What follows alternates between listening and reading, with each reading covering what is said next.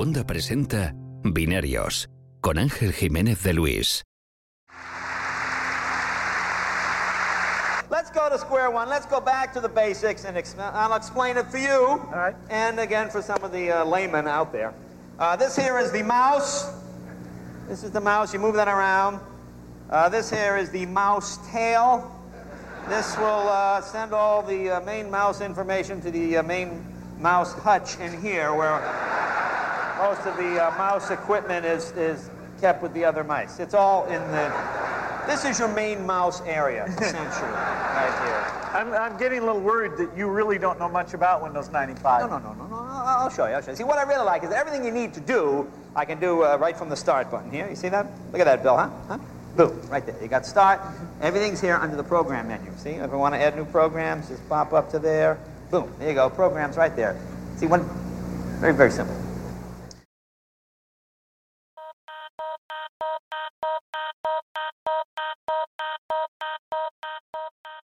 Esto que estáis escuchando es la presentación de Windows 95. El showman Jay Leno explicaba así al público delante de Bill Gates cómo funcionaba el nuevo menú inicio, que de aquel entonces era la gran novedad del sistema operativo.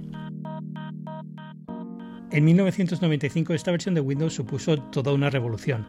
Yo creo que fue el momento en el que Windows comenzó a ser pues, un sistema operativo por derecho propio y no simplemente pues, la interfaz gráfica de MS2 como había sido hasta entonces.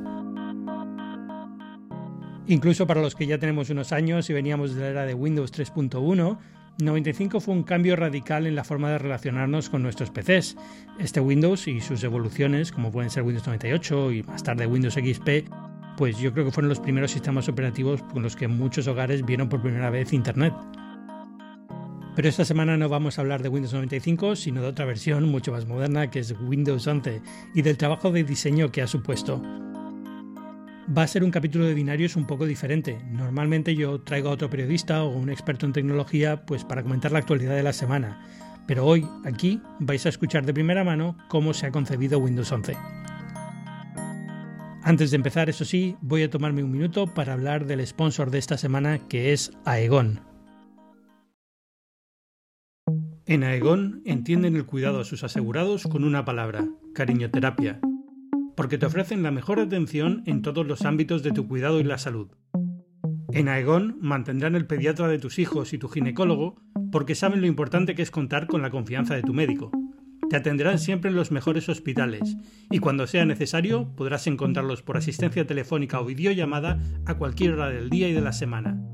24 horas al día de cariñoterapia cuando más lo necesites con sus más de 50.000 médicos.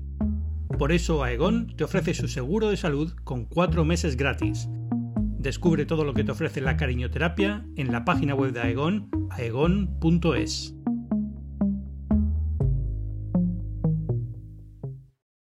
Bien, y ahora sí, Windows 11. La semana pasada Microsoft presentó esta nueva versión de Windows y se puede descargar ya pues, en la mayoría de PCs relativamente modernos compatibles con Windows 10 supone una evolución muy interesante de la plataforma. Yo lo he estado probando durante los últimos meses en varios dispositivos, prácticamente desde que salió la versión beta. Bueno, de hecho un poquito antes, pero no lo voy a decir muy alto. Aunque mi equipo principal es un Mac, tengo también en casa una Surface Laptop, que es la que utilizo para probar aplicaciones de Windows, y ahí es donde lo he probado fundamentalmente. Bueno, durante las últimas semanas también lo he podido probar en el nuevo Surface Laptop Studio, del que no voy a hablaros hoy, pero que ya os adelanto que me está encantando. Es un pedazo de equipo fantástico. Windows 11 encaja como un guante en estas máquinas, la verdad. Para sorpresa yo creo que de nadie, porque uno de los grandes cambios de Microsoft en la era de Satya Nadella ha sido precisamente el enfoque que ha puesto en la gama Surface. Este enfoque yo creo que le ha dado a Microsoft la plataforma perfecta para demostrar cuál debe ser la experiencia ideal que debería proporcionar un PC con Windows, voy a tomar esa frase de, famosa de Alan Kay prestada, que fue la misma que utilizó Jobs cuando presentó el iPhone, y que dice que la gente que se toma en serio el software debería hacer su propio hardware. Pues esto es lo que ha hecho Microsoft y les, yo creo que les está funcionando de maravilla. Pero vamos a centrarnos en el lado del software, en un Windows 11, que destaca precisamente por el cambio gráfico que supone con respecto a Windows 10. Todo se ha rediseñado y modernizado en el sistema, desde las tipografías hasta la posición de los menús es un proceso de rediseño que se ha guiado por cinco principios. El, primero de los principios es uno que llamamos tranquilidad, ¿no? que nos llevó a un sistema más suave y ordenado y que es transparente, ¿no? que nos, ayuda a los clientes a sentirse en control y concentrados. Estáis escuchando a Diego Vaca, director de diseño de Microsoft. Mi nombre es Diego Vaca, soy el director de diseño de Windows. Eh, dirijo un equipo de aproximadamente 40 diseñadores y somos responsables del diseño de Windows 11 el equipo de diseño de Windows tiene una amplia gama de habilidades, incluidos son diseñadores de interacción, diseñadores visuales, animadores e incluso algunos ingenieros de diseño, que es excelente porque es necesario para diseñar una pieza de software tan grande como Windows 11. O sea que no has estado ocioso precisamente en esos últimos meses. claro. Diego dirige el equipo de más de 40 personas en Microsoft que ha sido responsable del aspecto que tiene la nueva versión de Windows. Y es, tengo que decirlo, un trabajo fantástico. Windows se ve de lujo. Pero hablábamos de cinco pilares y por el momento solo hemos escuchado el primero. Um, el segundo eh, es sin esfuerzo, ¿no? Eh, lo que nos ayuda a crear experiencias más rápidas e intuitivas con enfoque y precisión. Eh, dando a la gente que usa Windows exactamente lo que quieren y nada más. El sistema no se te interpone en su camino. El tercero es eh, personal, ¿no? que nos reforzó la capacidad del sistema para adaptarse sin problemas a la forma que la gente usa sus computadoras o ordenadores. Eh, Windows se adapta a las necesidades y, y preferencias y autoexpresión de las personas. El cuarto es familiar, ¿no? Queríamos que las personas no tengan una curva de aprendizaje muy alta. Windows debe ser fácil de usar y te debes hacerse sentirte como en tu casa, ¿no? Eh, para lograr esta familiaridad, eh, usamos un balance entre los conocidos patrones de Windows y los nuevos patrones móviles, ¿no? Que, pero, pero que tengan un aspecto y sensación nueva y innovadora. Y finalmente, el quinto, que es completo y coherente. Eh, Windows funciona a la perfección en todos los aspectos. ¿no? Queríamos que, asegurarnos que, elevamos este enfoque no solamente a Windows, pero todas las partes del sistema y, crear coherencia dentro del sistema operativo, pero también el, ecosistema y la plataforma con otras aplicaciones como Office, por ejemplo. Y todos estos principios se muestran a lo largo de las experiencias pero además hubo un nivel incomparable de atención a los detalles, ¿no? Eh, es una cosa que llamamos la artesanía digital del producto, eh, definió igualmente a Windows 11. Cuando combinas todas estas perspectivas de nuestros clientes, los principios de diseño, la atención al detalle, donde todo detalle importa, creamos experiencias que abordan las necesidades humanas, pero también son increíblemente inclusivas y profundamente personales. Sobra decir que rediseñar Windows es una tarea increíblemente compleja. Estamos hablando de un sistema operativo que usan casi a diario mil millones de personas en todo el mundo. Personas además de muy diferentes culturas, con preferencias estéticas muy diferentes y de alguna forma este sistema operativo tiene que ser capaz de comunicarse con todas ellas de forma sencilla, intuitiva y eficiente. Llega también, yo creo, en un momento en el que las expectativas sobre los sistemas operativos pues han cambiado. El ordenador que más usamos a lo largo del día ahora es el que llevamos en el bolsillo y hay toda una generación que ha crecido pues tocando pantallas y pellizcando cristales en lugar de usar el ratón y teclado como hicimos muchos. En, general creo que hay una, una expectativa mayor para cosas bien diseñadas. ¿no? Eh, creo que el, diseño eh, eh, eh, ha, sido elevado, en, no solamente en, productos de computación, pero en todos los productos que toda la gente compra todos los días, ¿no? Entonces, em, porque el diseño ha sido elevado en nuestra cultura, eh, hay una expectativa mayor, creo, que, que, que, todas las cosas sean bien, había esa atención al diseño eh, en todas las cosas que, compran. ¿no? Entonces, con, Windows 11 queríamos eh, hacer el, que el diseño de Windows, eh, uno, sea súper bien desarrollado y, súper coherente en todas las expresiones, pero también que sea divertido. ¿no? Hay, hay una, hay una, ah, una parte de, de, de, Windows creo que es nueva, que es que todas las transiciones, hay, hay, cosas que en inglés llamamos micro interactions, ¿no? que son los pequeñas animaciones en iconos que, que, son, que vienen, que traen algo divertido al producto, que es algo creo que, es, es, nuevo y, gente que usa eh, eh, programas de, de, en los móviles ya está acostumbrada, ¿no? Y entonces queríamos traer eso eh, para, para Windows 11.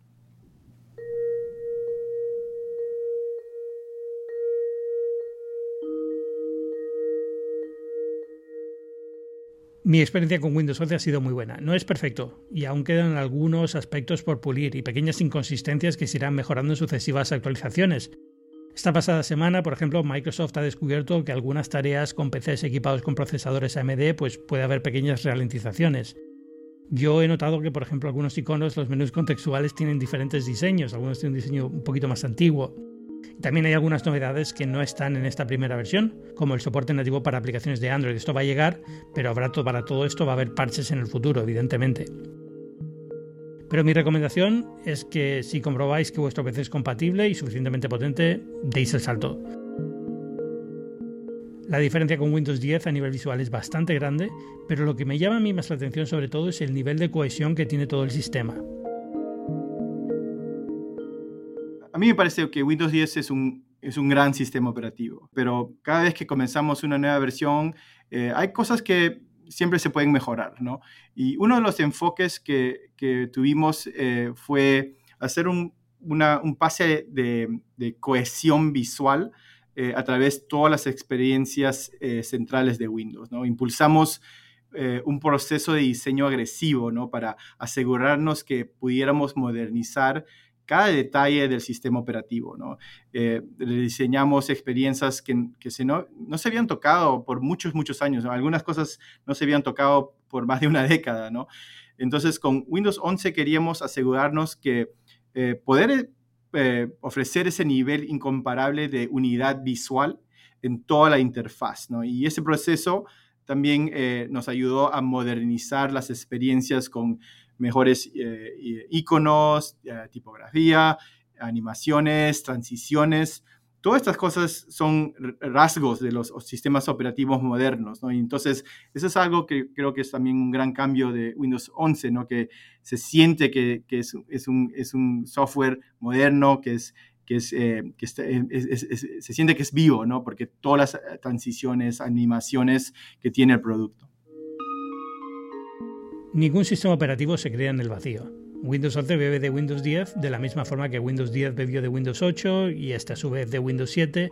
Incluso me atrevería a decir, aunque no se lo haya dicho en voz alta Diego, que en Windows 11 veo también detalles que recuerdan a Windows Vista, como las transparencias. Aquí tengo que reconocer también que yo no encontré Windows Vista tan terriblemente ofensivo como la mayoría del público. Yo creo que es un sistema operativo con muy mala fama y en parte es inmerecida. Muchas de las novedades que traía se adelantaron a su tiempo, a mí me gustaron. Es verdad que pudo llegar un momento en el que todavía los, los PCs no eran lo suficientemente potentes para mover esta visión del sistema operativo.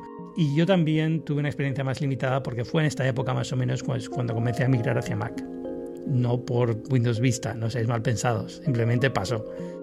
Pero vamos, que las versiones anteriores de Windows pues juegan un papel muy importante a la hora de enfocar las nuevas versiones. El equipo de Vaca ha trabajado durante 18 meses en este Windows 11, pero parte del trabajo es una evolución de una versión de Windows 10 que estaba enfocada a dispositivos con procesadores ARM y que iba a conocerse como Windows 10X. Finalmente no va a ver la luz, Windows 11 es un poco lo que va a sustituirlo. Yo tuve la oportunidad de ver Windows 10X en uno de los últimos eventos presenciales que pude asistir antes de la pandemia y la verdad es que estaba muy bien y todo lo bueno de esa, de esa versión yo creo que se ha sabido llevar muy bien a Windows 11. Em, bueno, el, Windows 11 eh, también tiene un montón de, comienzos en lo que era eh, Windows 10X, eh, ¿no? Yo, comencé a trabajar en, Windows cuando era, era 10X y después lo, evolucionamos para que muchas de las partes que hemos desarrollado por 10X las, las mejoramos para Windows 11, ¿no? Entonces, pero más o menos eh, eh, comenzamos el desarrollo de Windows 11 hace 18 meses más o menos. En cuanto a la inspiración, le he preguntado a Diego Vaca qué es lo que mueve al equipo de diseño. Eh, a mí me inspira las cosas que nuestros clientes usan Windows todos los días, ¿no? Es, eh, yo, yo leo muchas veces en Twitter, en, Reddit, en, nuestro, en nuestros propios sistemas de, comentarios y, es asombroso escuchar las cosas que nuestros clientes logran con Windows todos los días, ¿no? Desde lo algo más básico como eh, aprender a leer hasta lo, hasta lo más ambicioso como comenzar su propio negocio y, muchas otras cosas. Y, la gente eh, les encanta hacer todo ese tipo de cosas increíbles con Windows y eso me motiva porque eh, a mí me encanta escuchar eh, cómo nuestros clientes usan este, este, sistema operativo para, para, lograr sus sueños, de verdad. Y, eso me motiva mucho. Así que ya sabéis, si alguna vez os habéis quejado de algo sobre Windows en redes sociales o en Reddit, que sepáis que no ha quedado en saco roto. Algo que tenía curiosidad por saber antes de terminar es cuál es la característica favorita de todas en las que ha trabajado el equipo de diseño. Imagino que para un diseñador esto es como tener que elegir a su hijo favorito. No hay una respuesta fácil y cada persona involucrada pues posiblemente tenga una preferencia diferente. Pero le he preguntado a Diego por la suya. Hemos diseñado Windows 11 para que funcionen todas las pantallas genial, ¿no? Pero a mí, eh, a mí la, cosa que me gustaría eh, eh, que gente, como pueda usarlo, es probablemente un monitor ultra wide, ¿no? Los, nuevos monitores, porque creo que nuestra nueva composición que, tiene la bala de tareas en, en, esa locación central eh, se funciona súper bien con monitores eh, eh, súper anchos, ¿no? Y, creo que a la gente le, va a gustar tener sus archivos y todos los programas en, una, una, locación que sea bien central, donde están haciendo sus aplicaciones, ¿no? casi nunca vemos gente eh, teniendo una aplicación en una esquina, ¿no? Siempre es, siempre central al, donde están eh, sus ojos, ¿no? Entonces, a mí me gustaría que eh, gente pruebe esa experiencia.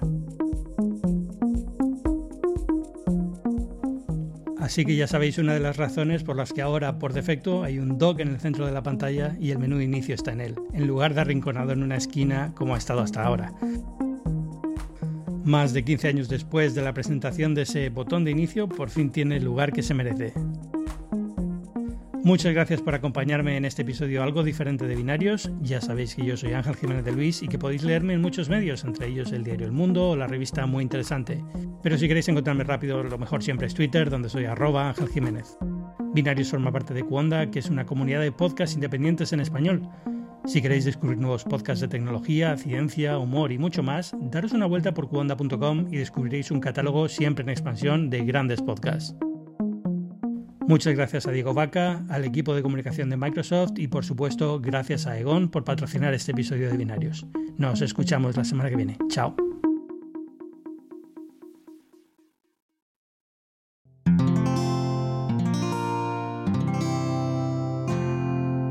Puedes escuchar más capítulos de este podcast y de todos los que pertenecen a la comunidad Cuonda en cuonda.com.